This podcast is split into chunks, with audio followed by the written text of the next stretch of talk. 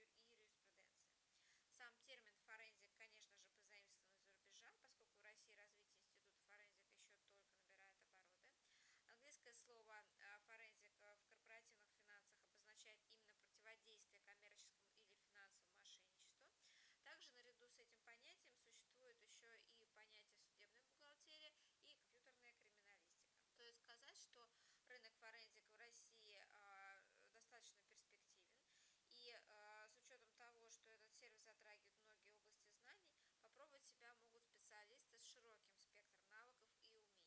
Э, к задачам форензика относится не только независимая финансовая экспертиза и выявление фактов финансовых махинаций внутри компании, но и защита интересов компании в судебном порядке. А, безусловно,